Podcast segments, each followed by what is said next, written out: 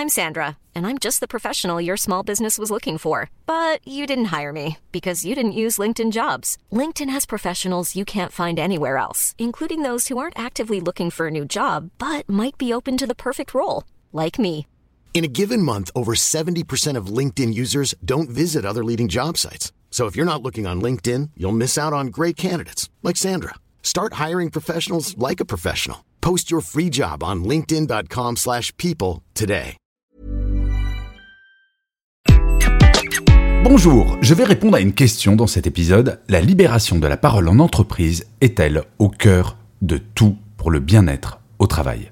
Je suis Gaël Châtelain-Berry, bienvenue sur mon podcast Happy Work, le podcast francophone le plus écouté sur le bien-être au travail. Happy Work, c'est une quotidienne, donc n'hésitez surtout pas à vous abonner pour être au courant de tous les épisodes. Alors, la libération de la parole. Vous le savez peut-être, le bien-être au travail est l'un de mes sujets favoris. Pas uniquement parce que dans ma carrière de manager, j'ai constaté, de façon assez triviale, je dois bien l'avouer, qu'il était plus agréable de travailler dans des conditions agréables que dans un environnement stressant physiquement et psychologiquement, mais également parce que quand on constate que plus de 40% des salariés se déclarent en détresse psychologique, il est clair qu'il y a urgence. Mais quand on parle de bien-être au travail, comme dans tous ces sujets de développement personnel, il y a beaucoup de théories, pléthore d'offres et quantité de spécialistes qui vont présenter leur solution comme étant LA solution. Le problème, c'est qu'il n'existe pas une solution absolue qui pourrait s'appliquer à toutes les entreprises.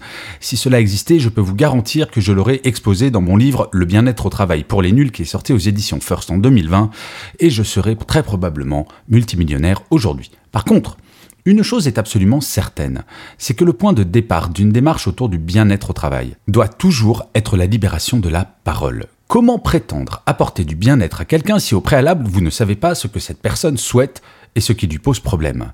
Ce serait un peu comme si dans un restaurant, le serveur vous apportait votre plat avant même de vous avoir présenté le menu. Ça n'a pas de sens, n'est-ce pas? En fait, la libération de la parole peut bien entendu se mettre en place au niveau d'une entreprise, c'est l'idéal. Mais cette libération doit avant tout se mettre en place au niveau des équipes. Plus la parole libérée se fait au niveau de chaque salarié, plus elle sera impactante et efficace. Pourquoi? Alors tout d'abord, il y a le besoin de reconnaissance. Quand il s'agit de bien-être au travail, nous parlons bien d'une chose personnelle, individuelle, et en tant que salarié, nous avons besoin d'être considérés comme tels. Le besoin de reconnaissance fait partie des premiers leviers de motivation, et de démotivation si ce besoin n'est pas pris en compte, bien entendu.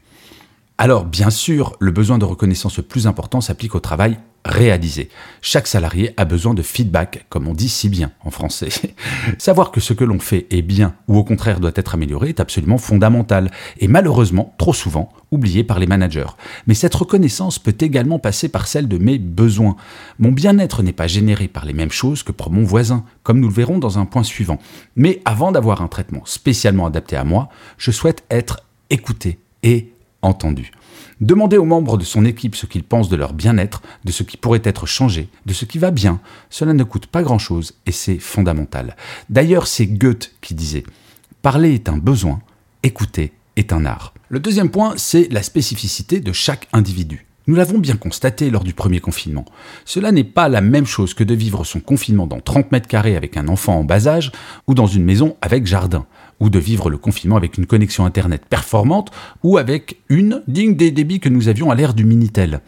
La pandémie aura mis en avant la spécificité de chaque individu, créant ainsi de grands problèmes pour certains managers qui ne savaient pas comment manager à distance. Et oui, une équipe est une somme d'individus, et leur bien-être est individuel. Certes, il existe quelques règles communes, bien évidemment. Personne ne souhaite travailler sur un ordinateur qui met deux heures à démarrer ou avoir une chaise qui a ce talent unique de vous fracasser le dos. Mais au-delà de ces choses, il est important de demander à chaque personne ce qui est primordial pour son bien-être personnel. Son équipement, bureau, chaise, lampe, ordinateur, écran additionnel, sa liberté d'organisation en termes d'horaire, sa liberté en termes de quantité présentielle distancielle, ses attentes vis à -vis du travail. Idéalement, tout devrait être traité, bien sûr, sauf qu'il ne faut pas se leurrer, tout ne peut être fait en même temps.